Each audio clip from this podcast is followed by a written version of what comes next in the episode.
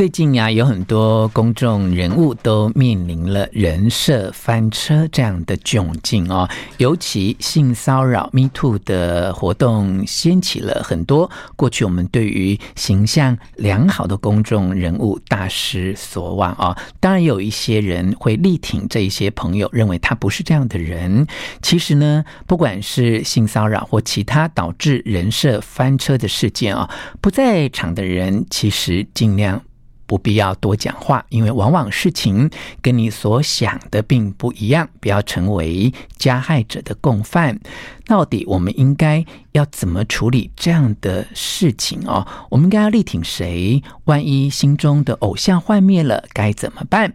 这次会跟你讨论到三个重点。第一个重点是我很想力挺我的朋友，那么应该要怎么挺呢？第二个重点是，如果事情有不同的版本，我又应该要怎么相信？第三个重点是，当这一些风波告一段落之后。我又应该怎么样学会自保？One, two, three, hit it. 吴若全，全是重点，不啰嗦，少废话，只讲重点。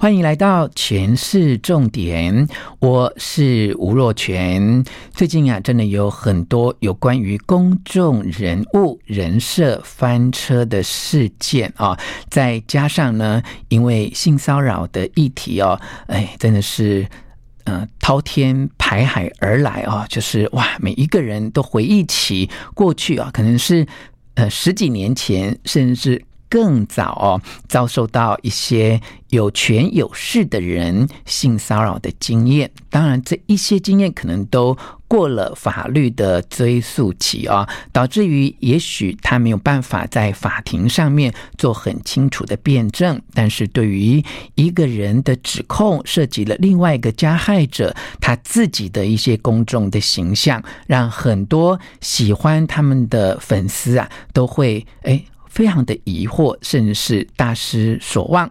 或者导致到最后是各说各话哦。那在名人翻车的部分呢，有一些明星或名人呢，好像。因为某一些事件，让喜欢他的粉丝们发现，诶，他怎么跟他想象中的形象不太一样哦？例如，呃，有一些人他可能对外宣称是爱家爱妻，但是他自己对于感情或婚姻并不是处理的非常好，或者是自己本身没有错，但婚姻却不保哦。有一些非常看起来乡土而且亲民的呃导演，或者是在呃影剧圈很有。影响力的前辈，后来被发现，其实他是一个很会利用工作的时候吃女明星的豆腐的人哦。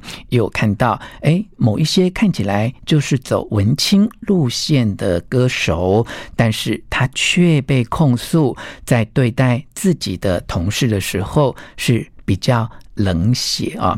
其实呢，这样的事情时有所闻。那在若群呢，从事媒体工作这么多年啊，的确也看到很多名人他有不同的面相哦。甚至有时候，我跟我的同事都感慨万千哦。就是有在访问过程当中，就会发现这个名人好像有一点点。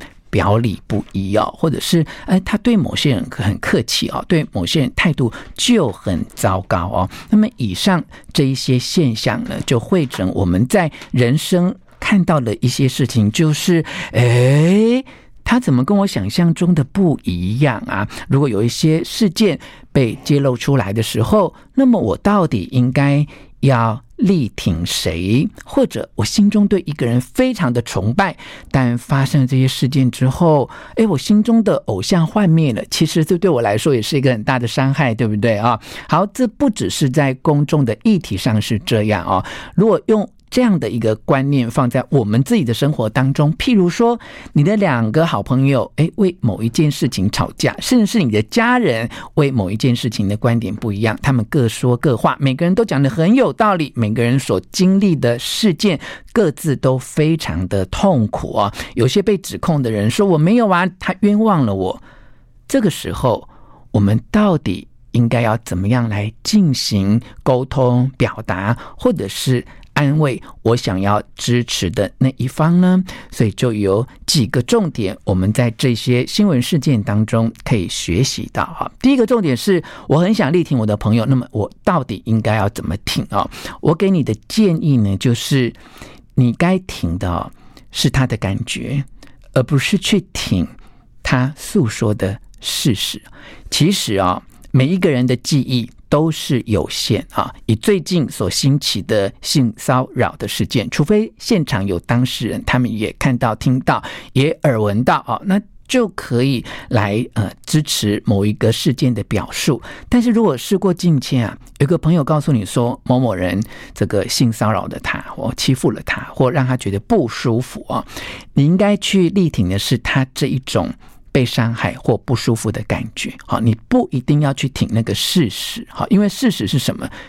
毕竟你不在场嘛，啊，那么相对的也是哦，有一些人他被指控他骚扰了别人，那旁边有一些工作人员啊会站出来力挺说他绝对不是这种人，诶，其实你又没有在场，你怎么知道他是不是这一种人啊？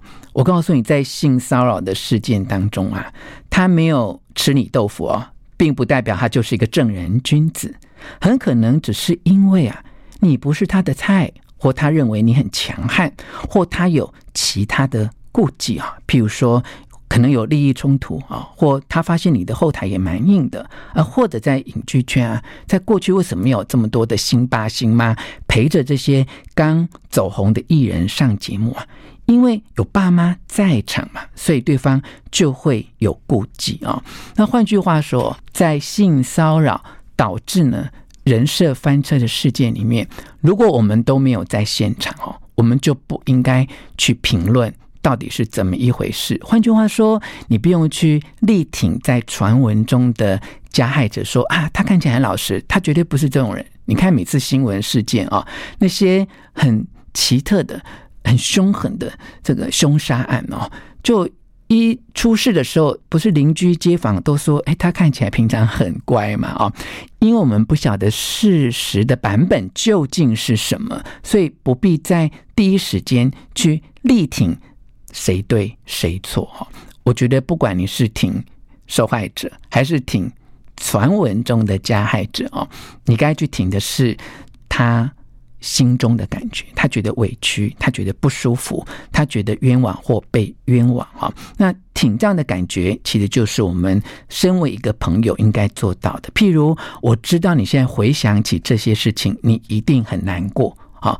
我看到你这么难过，我也跟你一样感同身受的难过，这就是一种。挺感觉好，你不必跟着骂，对，对方就是禽兽，好，对方就是坏蛋哦，对方就怎样怎样，对方在当时就因为你不在场，你不必去挺他陈述的事实的真假，你应该去挺的是他心中受伤的感觉。好，那么第二个重点就是事情啊，如果有不同的版本。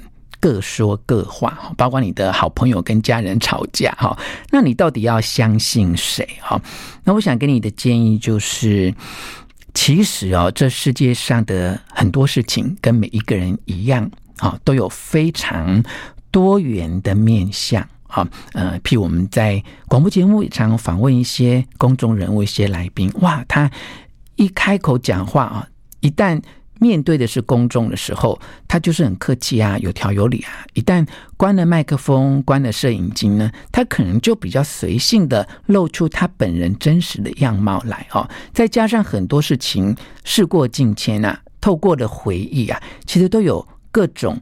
不同的面相哦，那么在这个时候，我们应该要学习的是去接受每一个人有多元面相的可能性啊。在这个时候，你可能会说，为什么这个世界有这么多的双面人呢？其实很多人他都搞不清楚自己究竟是谁啊，或者人本身就有各种不同的面相，好，我们当然希望每个人都能够言行如一，表里如一，对内对外都能够表现出一致性，也就是所谓的 consistency，好，能够一致性。但其实有一些人他还没有成熟稳定到这个阶段，他难免就会在不同的场合、不同的对象、不同的事情去露出他不同的性格跟不同的价值观，哈，在这一点呢，我们应该要学习。的是很多事情跟每一个人一样，有多元的面向，要试着去接受这个事实，自己才不会太受伤。那么第三个重点就是，当这一些风波告一个段落之后啊，我们到底应该怎么样学会自保？哈，其实我觉得很重要的就是应该要有一个观念啊，就是。不管谁对谁错，事情已经发生了啊、哦。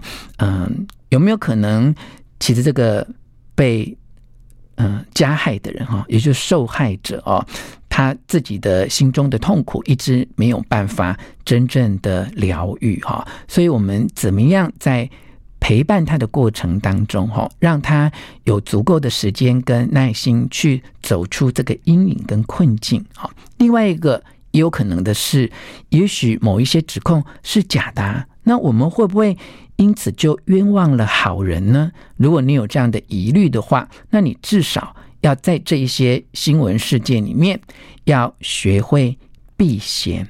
好，尤其呢，被冤枉是加害者的这一方。如果你本身就是老师，你本身就是导演，你本身就是主管。好，在这些新闻事件过后。